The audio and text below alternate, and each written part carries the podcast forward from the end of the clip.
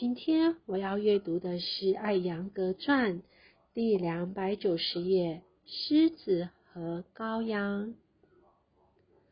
五月一个周一的早晨，伯克利，加州，一群人聚在一处，准备开始离 K.S. 艾扬格的为期一周的工作坊。这个阶段都有大概一百人参与。学员大多身着紧身上衣和短裤，其余的或站或坐在。教室四周观察，艾扬格先生双手叉腰，身着绿色短裤，站在教室前端。象征婆罗门身份的棉线缠绕于肩颈处，这是婆罗门年轻成员在开始学习祈祷词和曼陀罗时被授予的。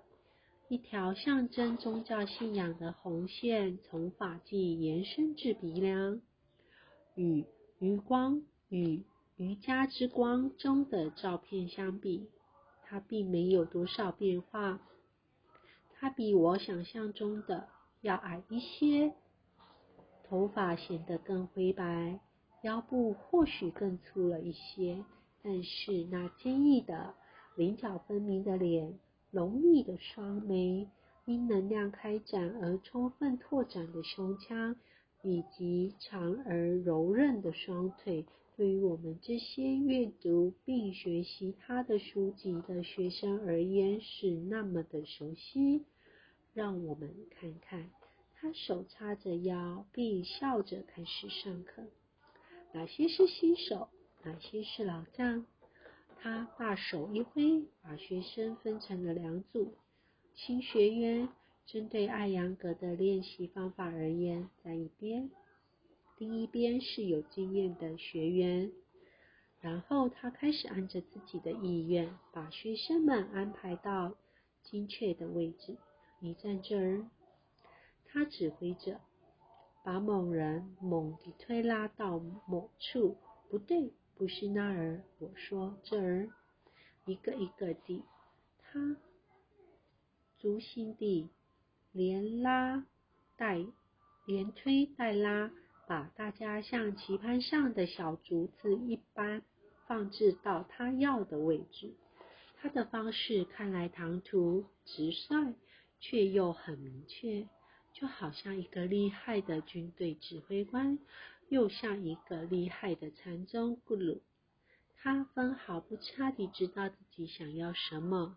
这个过程中没有一个人敢反抗，所有人就位之后，他手叉着腰，大步流星地在教室里穿梭，这里调整一下，那里纠正一番。再吼出一连串儿的让人颇为费解的指令，这个绝不该伸展。他吼着：“如果你们都不明白我在说什么，让我怎么教？”我坐在角落里看着他。这时，我的女权主义情节开始苏醒。我心里琢磨着：我就从没见过男性的傲慢和自我如此的嚣张。但是看到他的。男女学员们态度一致时，我又多少有了一些安慰。他的声音响亮而有力，很容易听到。但是当他激动起来，活像连珠炮似地喷射而出时，想听得明白当真不易。所有人都在做站山式，两脚并拢。他给出指令。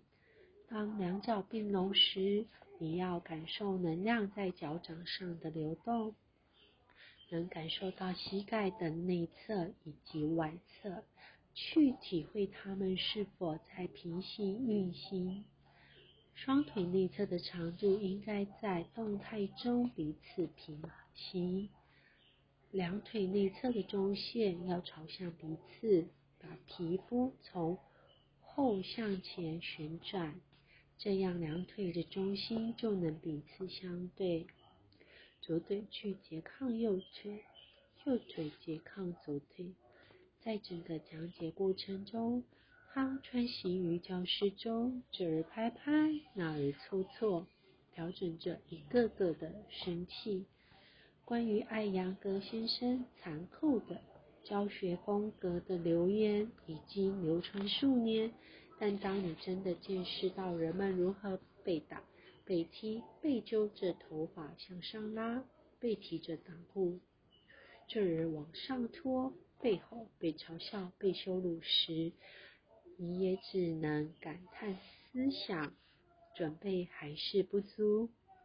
我回忆起在总院见到的小小的、十只教室窗边的铁栏杆，在那儿，哈马尤提佛伊第一次见到艾扬格先生，他开玩笑说：“我觉得那铁栏杆是为了防止人们逃跑的。”其实，艾扬格先生的学生们并才不想逃跑，他们支付可观的学费。